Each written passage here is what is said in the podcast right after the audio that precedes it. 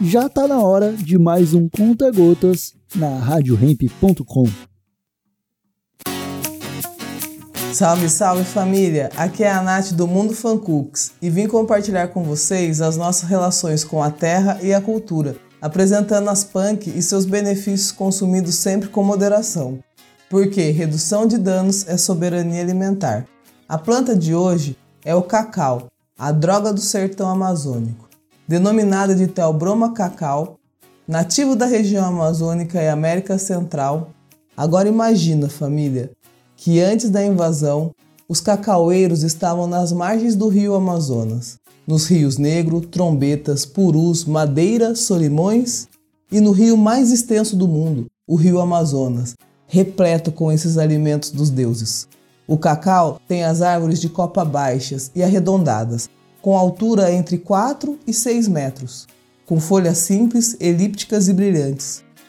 Suas flores esbranquiçadas são pequenas e ficam reunidas de duplas a quintetos nos caules, sendo polinizadas pelas abelhas africanas ou pelas abelhas sem ferrões. Seu fruto, que parece uma bola de futebol americano amarelada quando está madura, é uma baga recheada de uma polpa suculenta, que pode ser consumida in natura, fazer suco, mousse ou geleia.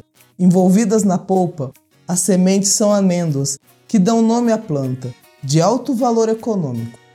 Desde a invasão da colônia do Norte, onde estão localizados os estados da Amazônia e do Pará, foi que, a partir de 1720, o extrativismo predatório do cacau, seguido do anil, da baunilha, do arroz, movimentaram o mercado de drogas no sertão. Esta economia colonial era marcada pela exploração de nações originárias, como os Omáguas, Curici-Caris e Tapajós. Atualmente, o Brasil é o quarto maior produtor mundial de cacau, e principalmente após a sua adaptação na Bahia no século XVIII. A produção do cacau está até hoje associada ao trabalho escravo. Você sabe de onde vem o seu chocolate? É família. Conhecer as plantas é reconhecer o território. Vamos dar cores e incentivar o nosso sensorial através da alimentação.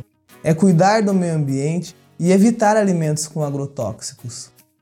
Este foi mais um Conta Gotas, diretamente do Mundo Fancooks. Valeu galera e Rádio Hemp.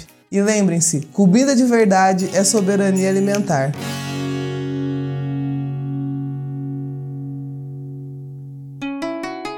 Rádio Hemp.